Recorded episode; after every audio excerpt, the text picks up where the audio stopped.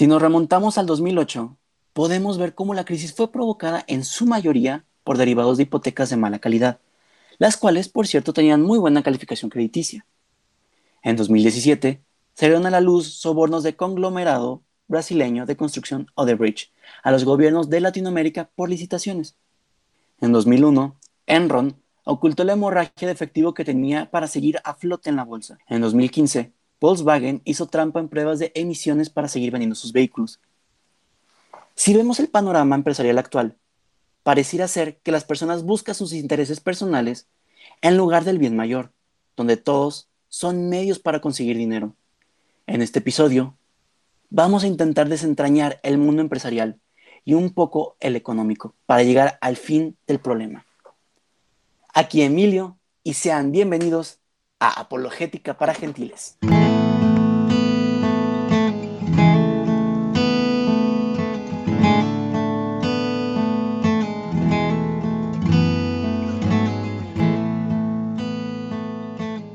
Como les comenté en el episodio pasado, iniciamos una segunda temporada llena de emoción, con todo estructurado, bonito, precioso, dedicado para todos. Ahora sí que nos aventamos para todos, tanto el que sabe mucho como para el que sabe poco. Y una invitada que está siempre con nosotros, Madi, ¿cómo estás? Muy bien, Emilio, como siempre, muchísimas gracias. Encantada de estar aquí con todos ustedes. ¿Quieres decir algo? Es una segunda temporada nueva. Sí, la verdad estoy muy emocionada por esta nueva temporada. Esperemos que la disfruten tanto como nosotros. Planeándola y haciéndola la hacemos con todo el amor y realmente esperamos que, que les sea de utilidad. Y pues nada, es para ustedes. Muchas gracias. Y luego tenemos a un invitado de lujo, que es la estrella de este programa, al doctor Carlos Reyes. Doctor, ¿cómo estamos? Hola, ¿qué tal? Madi, ¿qué tal? Emilio, qué gusto vernos de nuevo en esta temporada que aunque nos aleja un poco físicamente, pues es una excelente forma que tenemos de seguir en contacto con nosotros, estar en contacto todos y pues muchas gracias por la invitación, muchas gracias a todos los que nos escuchan y pues muy amables y, seguimos aquí para lo que se les ofrezca.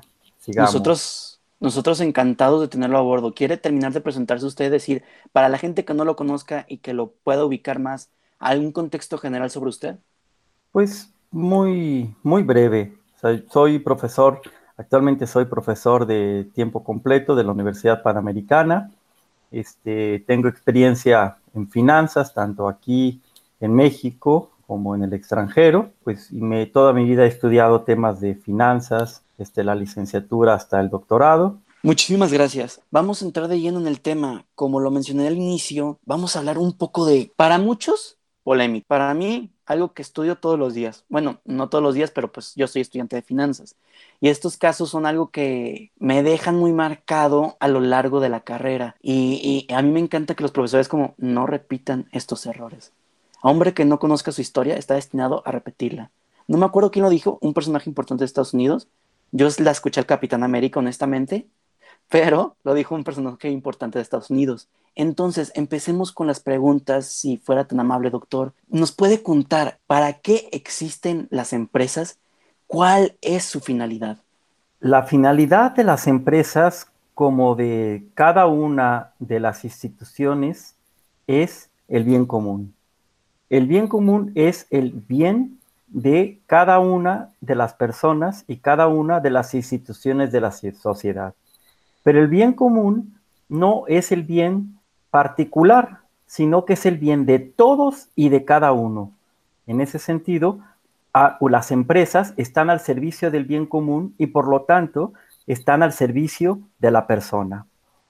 Hay una cuestión que caracteriza a las empresas de las demás instituciones podríamos decir que es que necesitan beneficios y necesitan crecer para lograr esta finalidad al bien común.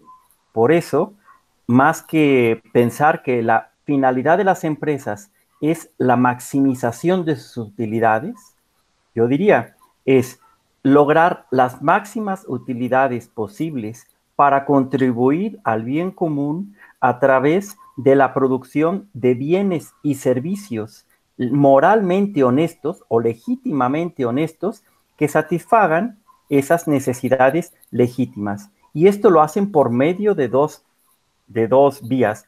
Internamente es proporcionar trabajo. Y trabajo no es labor.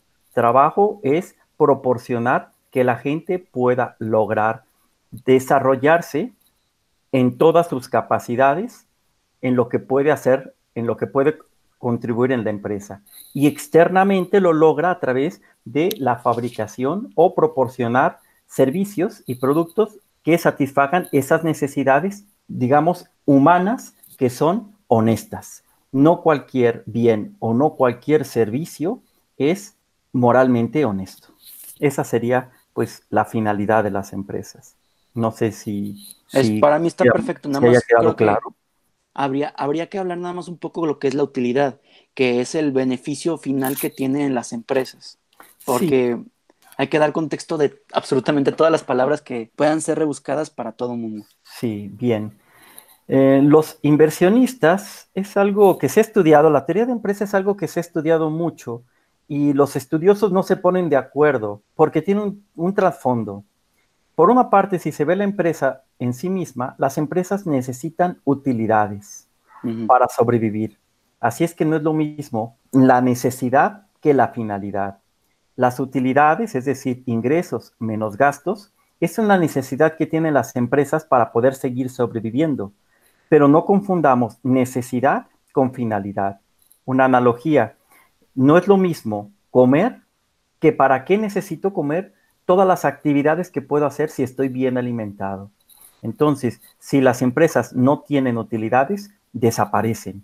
Por eso tienen que tener, ser eficientes para aumentar sus ventas y disminuir sus gastos sin perder que su finalidad, que tienen utilidades, que necesitan utilidades, pero no pueden recortar los gastos de tal manera que sacrifiquen su finalidad, que si bien la necesidad es contribuir y tener utilidades y no desaparecen, su finalidad es contribuir al bien común a través de la satisfacción de necesidades legítimas, poner de bienes y servicios e internamente proporcionar trabajo eh, a las personas y, a los, y, no solamente este, labor, no solamente cosas que hacer, sino que se puedan desarrollar. No sé, a lo mejor hay muchas cosas que precisar, pero, pero preferiría que fuéramos por partes. Claro, claro. Por ejemplo, ahora, se tiene, la, se tiene la creencia popular de que los empresarios son hombres avariciosos y codiciosos, que solo se quieren llenar los bolsillos y usan a las personas, específicamente a sus empleados, para este fin. ¿Es lícito aumentar las riquezas propias para tener una vida más cómoda? ¿Qué opinan al respecto? Todas las personas tenemos y es legítimo querer más. El querer tener más poder, querer tener más dinero es algo que, el, dinero y el poder prácticamente son muy parecidos. Y todo mundo, a nadie se le puede negar esa posibilidad de conquistar, de querer más. En ese sentido, pues es, es algo natural querer tener más. Sin embargo, no de cualquier forma. El empresario es una persona que arremete para lograr conquistar al mercado. Y eso está muy bien porque busca nuevas oportunidades, nuevos nichos, nuevas tendencias, de tal manera que pueda satisfacer necesidades. Pero repito, no de cualquier forma. Por ejemplo, este, hay, eh, si nosotros pensamos, no todas las necesidades son legítimamente honestas. Por ejemplo, la pornografía, por ejemplo, las drogas, todos estos negocios van en contra de la persona, de la dignidad de la persona. En lugar de hacer que desarrollen mejor sus posibilidades, la cosifican y entonces se vuelven esclavos. Entonces no cualquier bien y servicio está bien producir. Segundo, es de esa conquista, en esa lucha, pues son los que invierten primero. Y entonces, pues tienen derecho a tener esos beneficios se invierten primero y después primero le pagan a los proveedores, luego los trabajadores, luego el banco, luego los impuestos y una serie de, avatares para abrir la empresa, que es difícil abrir una empresa, ¿no? Se tardan bastante, a veces, este, pues podría dar cifras, ¿no? Dos años prácticamente en el que un negocio arranque en promedio, pues podemos decir, y además cada trabajo que se genera formal cuesta prácticamente una inversión de dos millones de pesos de, pero Y entonces, pues todo eso, pues tiene un mérito bastante importante porque el empresario es el que asume todo ese riesgo. Y entonces, eh, tener ese beneficio, pues me parece algo lícito. Otra cuestión es cómo lo consiga. Entonces, en ese sentido, las empresas, eh, los empresarios, eh, que son los que crean la empresa, tienen que ser gente más que ambiciosa, gente visionaria, que quiere hacer crecer como es natural en la persona humana, querer crecer, querer tener más. El problema es el cómo se logra. Y no siempre. Y aquí hay una cuestión bien importante. En muchas partes se dice que es lo mismo, ser ético te hace ser rentable. Y eso es una mentira. Es más, es difícil ser rentable, muchas veces es más difícil ser ético que ser rentable. Pero poniéndolo así, es, es más difícil tener utilidades y ser ético. Entonces es todo un mérito ser un buen empresario catalogando un buen empresario como aquel que genera utilidades y además es ético, ¿correcto? Sí, pero para ser un buen empresario es algo difícil porque hay que generar un bien y servicio que satisfaga necesidades legítimas o moralmente honestas, pero además que tenga beneficios, que haga, que haga precisamente esos productos innovadores, que crezca la empresa para hacer más bien, para construir mejor y además que dé trabajo, y que pague de acuerdo a las circunstancias que da la empresa, no es lo mismo una empresa pequeña, eso lo sabemos, una empresa pequeña que una empresa grande, cómo paga sus sueldos. ¿Por qué? Porque una empresa pequeña no puede darse el lujo de pagar sueldos este, tan grandes. Eh, hay, hay, gente que pone sus empresas, exalumnos, que, que empezaron con microempresas y al principio les tenían que pagar a sus empleados, apenas podían pagarles. ¿No? Entonces les pagaban pues prácticamente pues de su dinero, porque la empresa no tenía utilidades. Pero cuando crecen y tal vez ya tienen pues no sé, 500 empleados, 100 empleados, pues no están en la misma circunstancia. No pueden hacer eso mismo de pagarles tan poquito cuando tienen ellos un beneficio mayor. Entonces, los salarios de mercado, aquí es una cuestión bien importante, los salarios de mercado no son los que marcan la justicia, como se dice actualmente es simplemente un parámetro. La empresa puede pagar más que eso o puede pagar menos si sus condiciones no lo permiten. Hay unos salarios de mercado, pero son un parámetro. Si la empresa puede pagar más, tomar en, tomando en cuenta, aquí tendríamos que entrar en una cuestión de, desempeño, pero también tiene que tomar un en cuenta, si la empresa tiene lo suficiente, pagar lo necesario para que la, la persona pueda pues desarrollarse, pero si no puede pagar, pues no puede plantearse eso. Ok, ok. Yo, sobre todo esto, me, me llamó mucho la atención la reflexión que hizo sobre que no es lo mismo que no necesariamente siendo ético vas a ser rentable. O sea, y esto con la aclaración que hizo que no, no es lo mismo la finalidad que la utilidad. Entonces sí me gustaría retomar lo que menciona sobre la ética y de cómo puede parecer que está peleado con obtener, con ir maximizando las utilidades de las que nos venía hablando. Bien, para poder comprender esto, voy a, voy a tal vez voy a ampliar un poco. A mí me parece una cuestión de suma importancia comprender qué es una vida lograda. Una vida lograda es aquel, aquella en la que la persona se logra desarrollar, logra una serie de hábitos y virtudes que lo hacen mejor, mejor de acuerdo a su naturaleza. Y entonces, necesidad, el hombre tiene en su naturaleza la finalidad. ¿Qué quiere decir eso? Que el hombre tiene inscrito hacia qué está bien y qué está mal en su corazón. Y entonces el hombre podrá ir tomando ciertas decisiones y en la medida que actúa conforme a su naturaleza, logra la plenitud de eso que le fue dado en un inicio. ¿Qué tiene que ver esto con la empresa? Porque si comprendemos a la sociedad como la perfección de cada una de las personas que están dentro de una sociedad, lo cual es un ideal, siempre es una construcción, el bien común es una construcción para lograr eso, podemos entender que la finalidad de la empresa es contribuir a ese bien común, que es el bien de la persona. Y entonces, si esa es la finalidad, necesita generar utilidades, porque si no, deja de existir. Entonces, la finalidad de la empresa es como de cualquier institución social, es precisamente contribuir al bien común. Pero la empresa lo hace precisamente teniendo utilidades. No es lo mismo necesidad que finalidad. La necesidad de tener utilidades responde a seguir existiendo.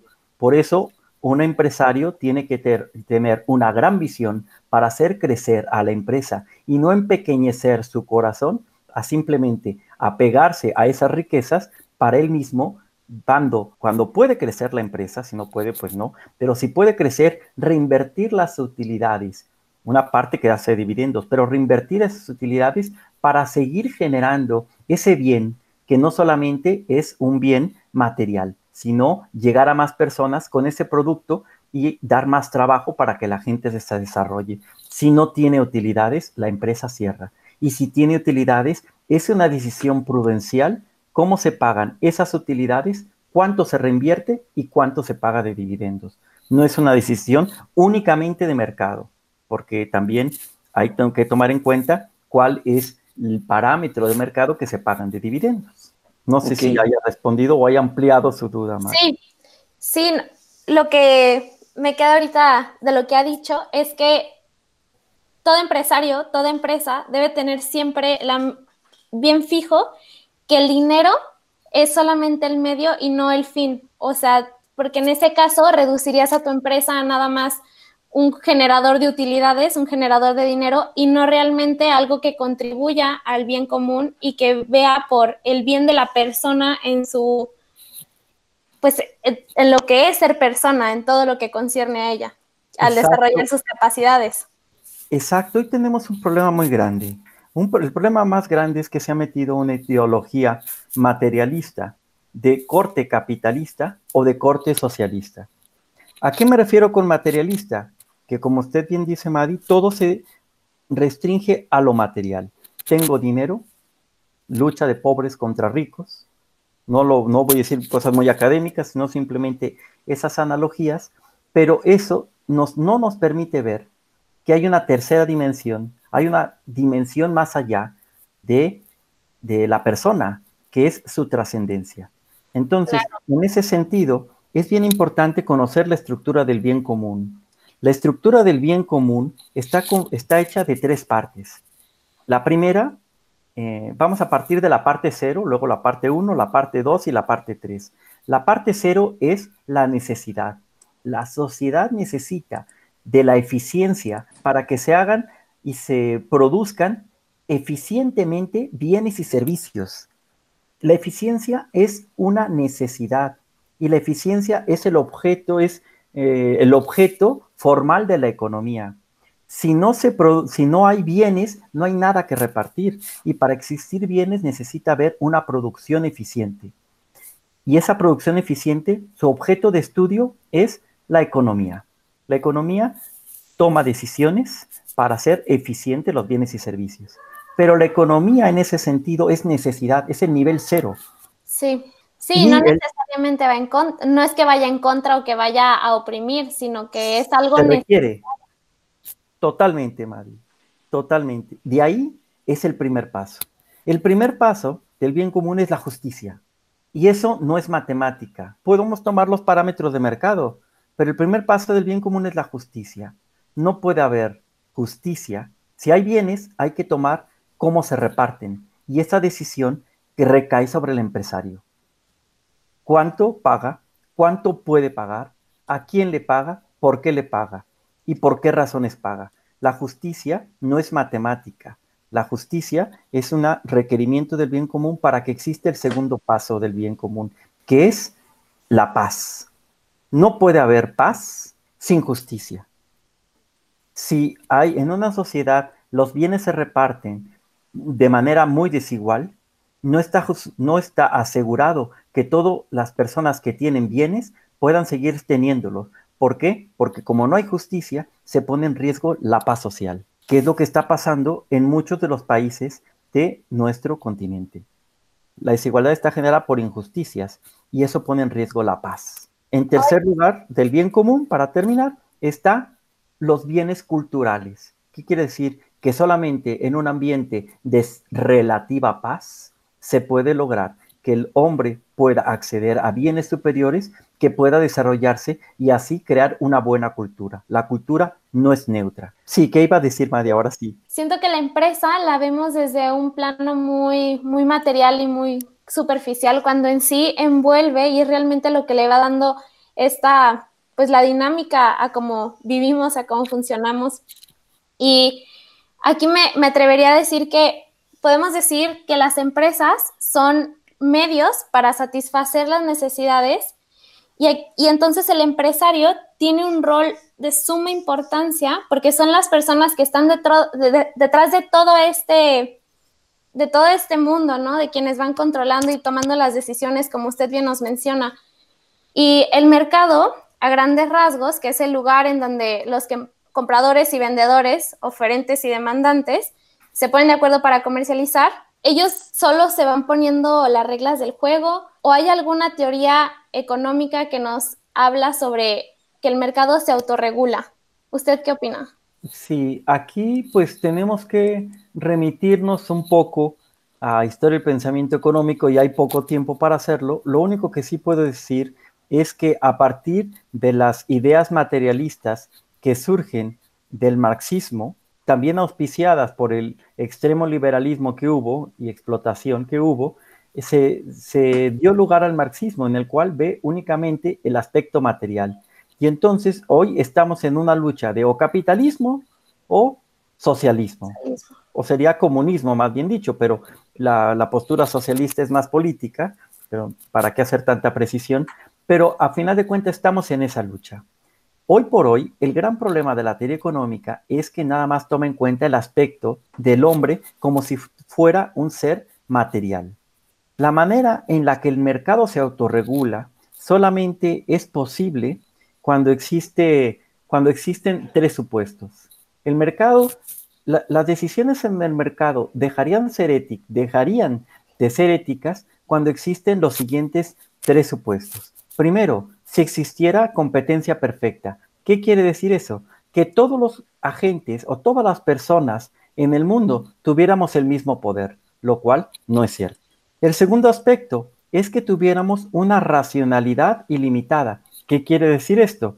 Quiere decir que lo único que nos importara y en función de lo que tomamos las decisiones es el dinero. Y en tercer lugar, que tuviéramos información perfecta sobre los precios y sobre lo que los otros piensan. En ese sentido, las decisiones no fueran éticas y estuviéramos hablando de robots y no de personas.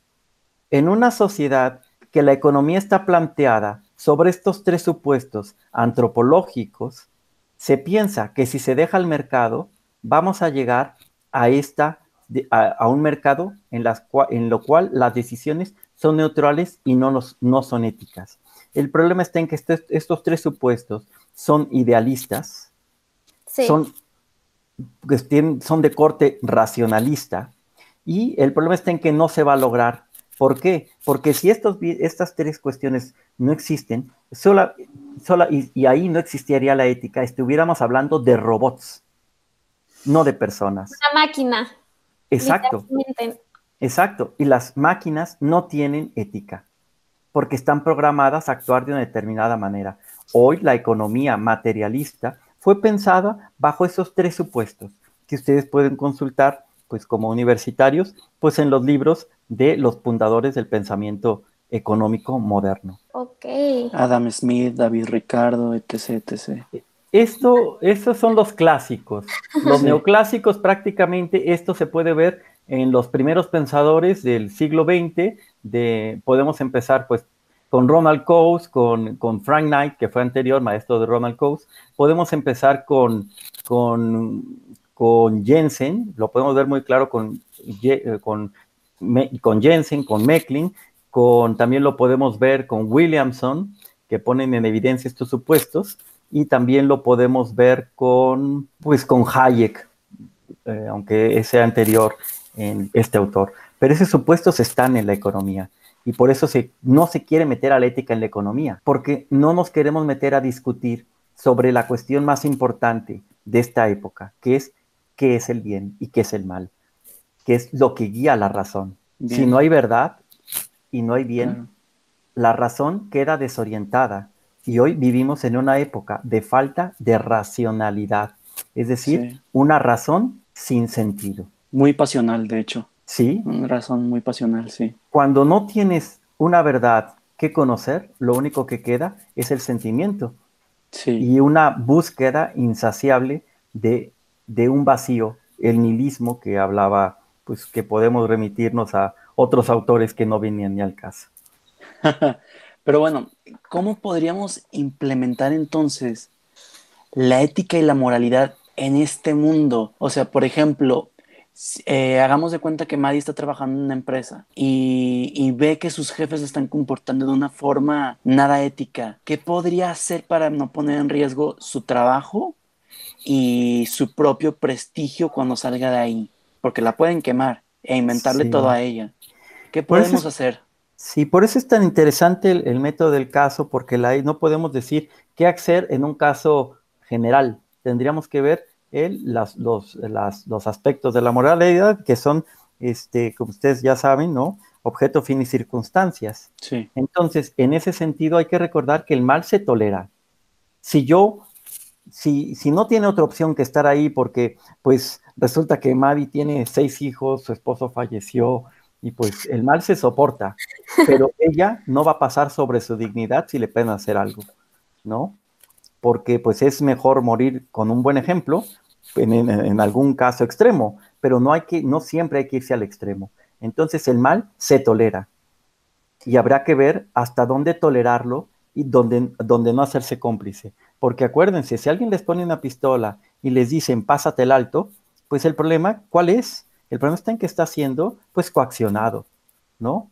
Y entonces, pues no existe la ética del mal menor. Es que elige el mal menor. No, eligió salvar su vida. La épica siempre es positiva, siempre es de un bien. El bien mayor que fue salvar su vida, correcto. Así es. Entonces, en ese sentido, estamos en un mundo, es, precisamente ahí está el dilema de los negocios. Cuando estamos en un mundo así, en el cual la economía no acepta más que la misma economía, es como el chiste que, que me contó mi director de tesis, los, los, los, defensores del libre mercado quieren, tienen una soga en el cuello y piensan que se va, el problema se va, se va a quitar poniendo más hogas, ¿no? Entonces, el mercado quiere más mercado, pero a final de cuentas se acaba ahorcando a sí mismo. Entonces, aceptar que hay una racionalidad, por eso hablaba del bien común, por eso decía que la economía es, es necesidad. El problema está en que no tiene una, la economía tiene que estar subordinada al bien común, porque si no, no hay forma de decir qué está bien o qué está mal. Todo se lo dejamos al mercado. Hoy en la época en la que vivimos, porque yo le he dado muchas vueltas a eso y he estudiado años eso, a mí me parece que veo dos salidas, pero antes de hablar de dos, esas dos salidas, digo, voy a dar la explicación por qué. A mí me parece que ante esa racionalidad que el mercado lo, abarca todo, hay que buscar lugares donde exista una cierta libertad, en la, cual, porque eh, si realmente el mercado fuera, fuera tan exigente, este, muchas empresas ya hubieran desaparecido. Entonces, hay un espacio para, para moverse dentro de esa exigencia de mercado. Por eso, un consejo muy práctico, cuando vayan a trabajar en un lugar, sí hay que adquirir experiencia y todo, pero cuando tengan la oportunidad, elijan con quién quieren trabajar, quién va a ser su jefe, quién va a ser su socio, quién es el dueño de la empresa y cómo se comporta. Porque el director de una empresa, el dueño de una empresa, el gobernante de una empresa, impregna la política de empresa. Entonces, la primera salida sería buscar a alguien que se comportara de una manera que quisiéramos que estar trabajando en una empresa así. ¿Cómo es el dueño? Okay. Si tienen la oportunidad, no, toda, no todo mundo tiene la oportunidad. No todo mundo la tiene y eso hay que reconocerlo. Si tenemos esa oportunidad. La segunda, si es que son jóvenes, me parece que la salida que yo le veo es la misma que, dice el Papa ahora en este, la economía de Francisco, no, no del Papa Francisco, sino la economía que convoca el Papa Francisco para repensar los fundamentos de la economía.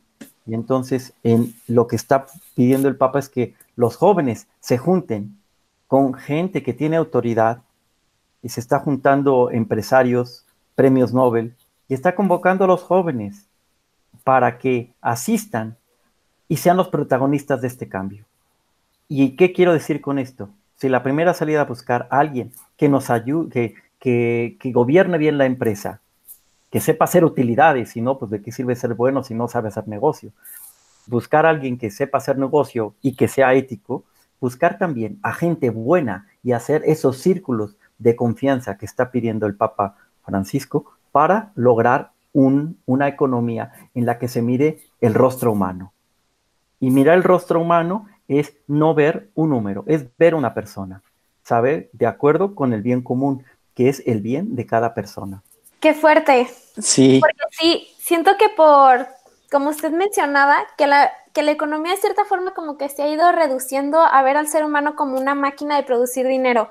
Y al final pues no somos eso. Y la prueba es que como bien mencionaba ahorita Emilio sobre los dilemas que se presentan en las empresas, sobre ser ético, no ser ético, qué, va, qué me va a hacer mejor, qué no, al final no podemos negar lo que es la naturaleza humana, o sea, no podemos subir de ella y no podemos reducir a la persona a nada más cumplir con, una tarea y ya, sino que sí tenemos que verla en todo el, el, pues el panorama completo porque no vamos a poder huir de él, como usted bien menciona. Claro, una cosa que se ha sacado, que esto que menciona, además de la ética, hay una cosa que se ha sacado del lenguaje moderno, la naturaleza. Sí. Nadie quiere hablar de naturaleza. Pues existen 100 géneros, y, pero ¿dónde quedó la naturaleza? Hombre, mujer los creó, ¿no? No, no, eso es teología. Pues perdóneme, pero a final de cuentas hay dos cosas. La razón necesita la luz de la fe para avanzar más rápido, si no iría como una tortuguita. Correcto. ¿No? Si la razón quiere autoimponerse fines, estamos hablando de un voluntarismo. Y entonces esos 100 géneros, pues puede haber 500, porque la imaginación humana es infinita. Einstein decía que había dos cosas que eran realmente infinitas, tres cosas. El universo, la imaginación humana y la estupidez humana. Este, así es, eh, así lo dijo, así lo dijo, y yo estoy convencido de que la razón necesita la fe, y no es que sean cuestiones aparte. La fe es razonable, como bien lo dice Juan Pablo II en la Caritas, perdón, en la Caritas, en la Deus Caritas, es, no, estoy, Caritas, no, en Veritatis Splendor, en Veritatis Splendor lo dice, y entonces la fe es razonable. La fe este, ilumina la razón. Pero hoy este mundo, además de sacar, eh, de sacar la, naturaleza, además de sacar la, la, justicia para que todo lo impere el mercado, también ha sacado la fe. Entonces, en ese sentido, ¿qué nos queda? Nos queda buscar gente que actúe bien. Por eso la importancia de esos círculos pequeños de gente que intente actuar bien, porque el hombre se hace bueno con ayuda de otra gente buena. Lo decía Aristóteles desde hace muchísimo tiempo. ¿Cómo se aprende a ser bueno? Con otros. ¿Cómo se aprende a ser malo? Con otros. Por eso hay que buscar uno con quien se junta. Y en esos círculos pequeños me parece que es importante. Entonces, se ha sacado esos tres aspectos que la sociedad está desorientada y, el, y la teoría está ideologizada, porque no quiere aceptar que hay una subordinación de la economía al bien común. Sí, ahorita que usted menciona esto de los círculos de confianza y cómo me parece que es como crear de cierta forma como una, pues podría ser, una empresa se podría prestar para esto que usted comparte, ¿no? O sea, porque vemos todo a nuestro alrededor que hay muchas injusticias, como poco a poco, o sea, hay cosas que vemos que no nos gustan, pero esto que menciona sobre el tomar acción, el juntarnos con personas que nos sumen, el de empezar, me va dando la idea de que no, antes que cerrarnos a, no, todo el mundo está mal, ¿por qué no mejor abrirnos a, ok, a lo mejor no voy a cambiar el mundo de un día para el otro, pero sí puede empezar con este pequeño entorno y ese pequeño entorno puede ser tu vida en tu trabajo, puede ser incluso desde tu familia si todavía no trabajas, no sé, entonces siento que sí viene conectado todo esto que nos viene diciendo sobre cómo una empresa puede contribuir realmente al bien común y no es nada más algo que decimos por decir, sino que por ahí se empieza, no sé usted qué opine. Yo estoy completamente de acuerdo y creo que hay una cuestión bien importante. La gente tenemos que estudiar más aunque tenemos que darnos cuenta que la antropología es real, la antropología filosófica, una antropología realista. La persona es un, eh, no, prefiero no utilizar palabras este, o definiciones complicadas, simplemente la persona, la persona humana es individuo, está por su materialidad, está individualizada, pero también tiene un aspecto que es eh, abierto. Entonces, no es completamente relación, pero tampoco es totalmente individualidad. Es una persona que tiene una unidad, pero en esa necesita abrirse a la relación. Hoy lo que se ha hecho es que nada más ver esa relación en relación a qué consigo para mí. En el bien del otro está también mi bien. Entonces, en efectos prácticos, a mí me parece que la empresa, como está pensada hoy y como se enseña este, prácticamente en todos los lugares del mundo, es que la empresa es una maximiza, una, es una máquina para maximizar utilidades y su finalidad es tener la máxima utilidad. Así se enseña desde Colombia hasta Tumbuctú. Y ahí hay un gran error porque están describiendo por la necesidad a la empresa. Está muy chata esa definición. Entonces, una definición más completa de empresa es, la empresa es una comunidad de personas que produce bienes y servicios legítimamente honestos para, para, satisfacer necesidad, para satisfacer necesidades legítimamente honestas y proporcionar trabajo, no solo labor, pagando salarios justos. Pero ante todo, la primera palabra es una comunidad de personas mientras que siga metida la idea de que es un, de que la finalidad de la empresa es la maximización de una de sus partes, yo siempre hago la pregunta a mis estudiantes. Imagínese usted, Madi, que está casada o que tiene novio, que no voy a entrar ahorita a decir si Madi tiene novio, porque si quiere andar con Madi, de seguro va a decir, no, mejor no me acerco porque tiene novio. si usted tiene o tuviera novio, le, yo le preguntaría, yo a usted, ¿de quién es la relación, Mari? ¿Nuestra? Y si dice la relación es mía, como dicen, la empresa es una relación, es propiedad del accionista, ¿no? Es como decirle, la relación es de Madi. ¿Una relación puede ser de una parte? No. no. Entonces, ¿por qué la empresa se define que la empresa está para beneficiar a una de las partes, sobre todo? Una relación siempre es de varios. Cuando se habla de relación hablamos de comunidad y una comunidad de personas puede permanecer solamente si busca el bien. Si no busca el bien y únicamente está bien pasársela bien, ¿no? Ir a tomar una cerveza con los amigos, ir a de shopping con las amigas, está muy bien, ¿no? Es parte de la vida, hay que saberse divertir. Ese es el bien útil. Pero, y también hay que sacarle provecho, pues si el otro me puede ayudar a esto, pues yo le ayudo, sí, pero esa, esas son relaciones útiles que son necesarias en toda sociedad, relaciones de, placenteras que tiene que haber en toda sociedad, pero también la relación que está, que es la, más fuerte, y no con todo mundo tenemos esa relación, es una relación de amistad. Y la amistad es el querer el bien del otro por el otro. Y cuando Eso es, el amor, ¿no? Sí, precisamente. Es que la amistad es amor en cierto... Eh, sí, claro, claro, claro. Correspondencia y solamente pueden ser amigos dos personas que tienen cierta igualdad en virtudes. Por eso el fundamento de la amistad en la empresa es un aspecto importante. Y no me refiero que vayamos todos de copas, no. Me refiero que haya un mínimo de confianza para que funcione. No quiero ser romántico porque a veces las cosas en la empresa se ponen difíciles. Gachas. ¿Sí? Pero hay que tener confianza para saber que el otro está haciendo lo mejor y yo estoy haciendo lo mejor. Esa es la confianza a la que me refiero. Entonces, una empresa es una comunidad de personas que requiere las utilidades para seguir sobreviviendo y para, para lograr su finalidad, que ya le he repetido, de los bienes y servicios, para satisfacer necesidades legítimamente honestas y pagar y generar trabajo. Pero todo regresamos a que hay una antropología detrás. Hoy el mundo no quiere saber nada que es el bien, no quieres, ¿por qué? Porque hablar el bien me, implica comprometerme. No quieres saber nada de naturaleza porque pues resulta que no puedo hacer lo que yo quiera y no quiere hablar de justicia. ¿Por qué? Porque se la deja el mercado. Entonces es necesario repensar los fundamentos de la sociedad, pero más que repensar, hoy se necesitan tres cosas, básicamente. Se necesita que sí exista teoría sobre una teoría de empresa. Uno, pero no basta se necesita que se empiece a vivir. Y esa vivencia solamente la pueden dar los jóvenes, con su ejemplo de que pongan empresas eh, no solamente socialmente responsables, porque eso son a veces a mercadotecnia social, no siempre, pero gente que busque la ambición de hacer el bien, de hacer cosas grandes, gente que quiera hacer empresas grandes para que siga haciendo el bien común. Qué fuerte. Me sonó mucho al eslogan de OmniLife, gente que cuida a la gente. Ay, no, por favor, Emilio.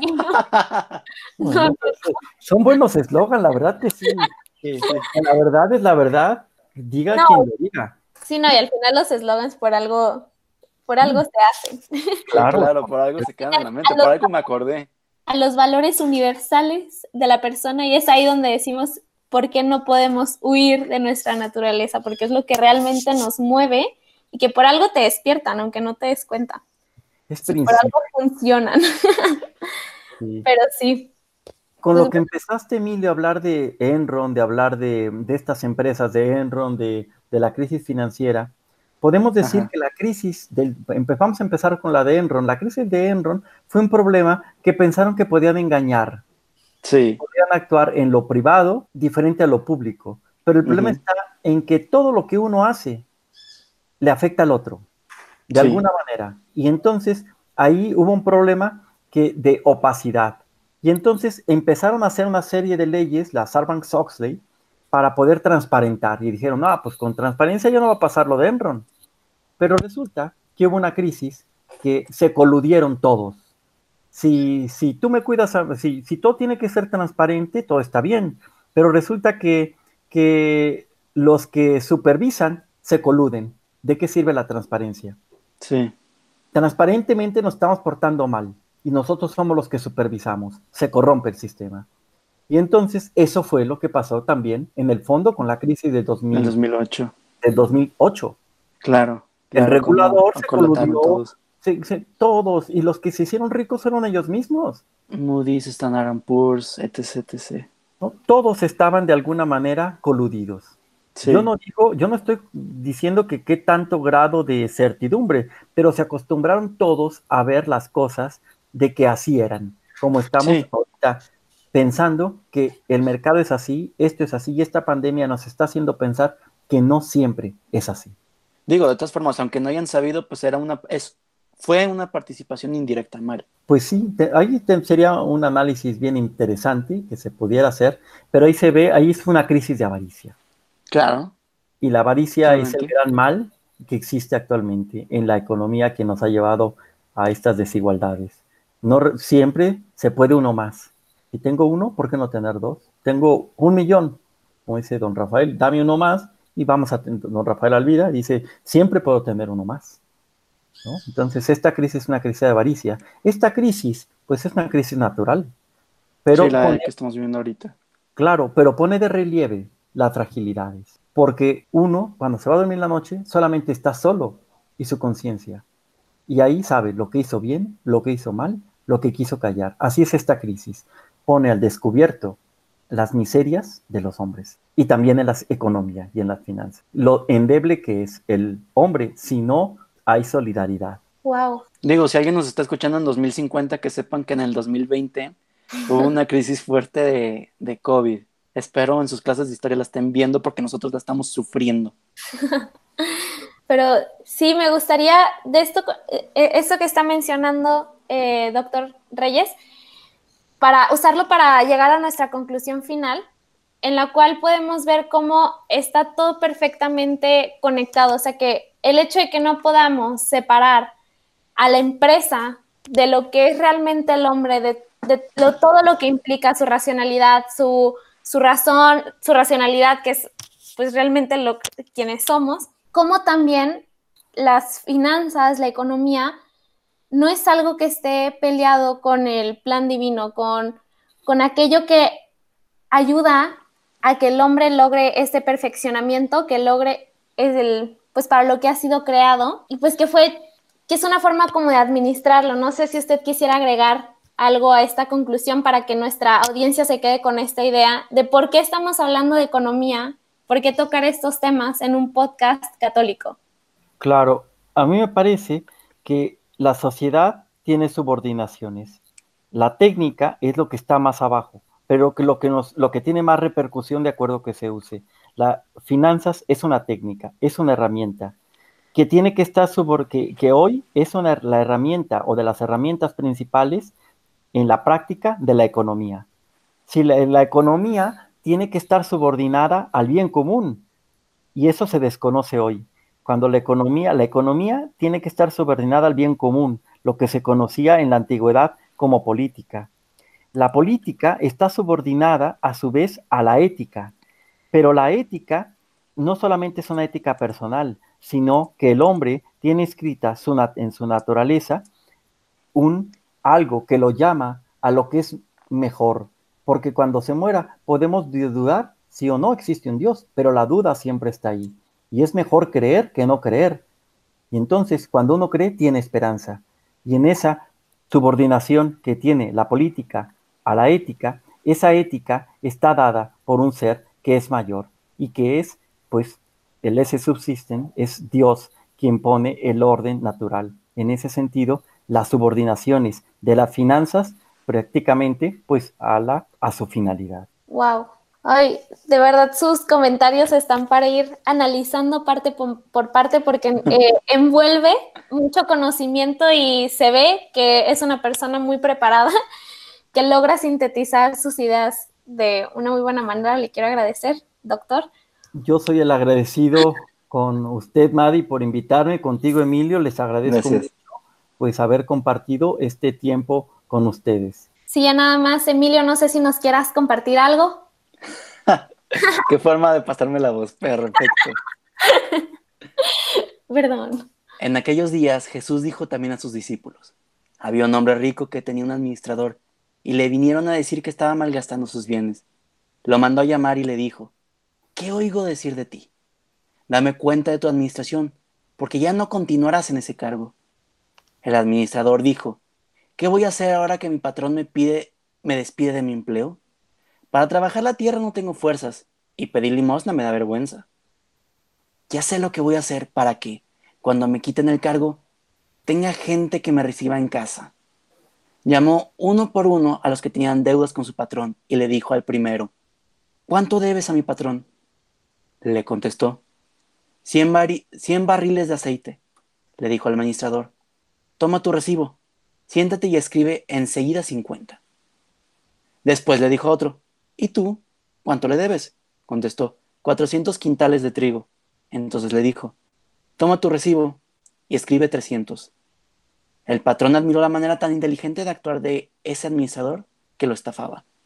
Pues es cierto que los ciudadanos de este mundo sacan más provecho de sus relaciones sociales que los hijos de la luz. Por eso les digo, utilicen el dinero sucio para hacerse amigos, para que cuando les llegue a faltar, lo reciban ustedes en las viviendas eternas.